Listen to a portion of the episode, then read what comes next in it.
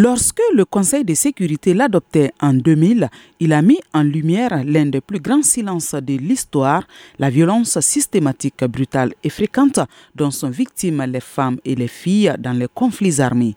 22 ans après, le Mali fait un bilan de ses différents plans d'action nationaux. Sayon Doumbia, secrétaire général du ministère de la Promotion de la Femme. La résolution 1325 a, a, contribué au respect de la loi 052, l'augmentation du nombre de femmes au niveau du comité de suivi de l'accord. En termes de points qu'il faut améliorer, il y a toujours des zones qui ne sont pas mobilisées pour le moment à cause de l'insécurité. L'objectif de la 1325 est de changer fondamentalement l'image des femmes dans les situations de conflit, de celle de victimes à celle de participantes qui œuvrent activement au maintien et à la consolidation de la paix ainsi qu'aux négociations. Recoudre le tissu social fortement fragilisé depuis 2012, c'est le combat de la case de la paix de Gao selon sa présidente Touré Mouna Awata un combat qui se matérialise à travers la résolution 1325.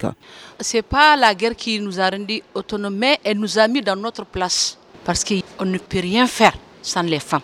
Parce que la 1325 l'a obligé. Même dans les instances de prise de décision, on nous concerte. Pour un rappel, elle a été adoptée le 31 octobre 2000.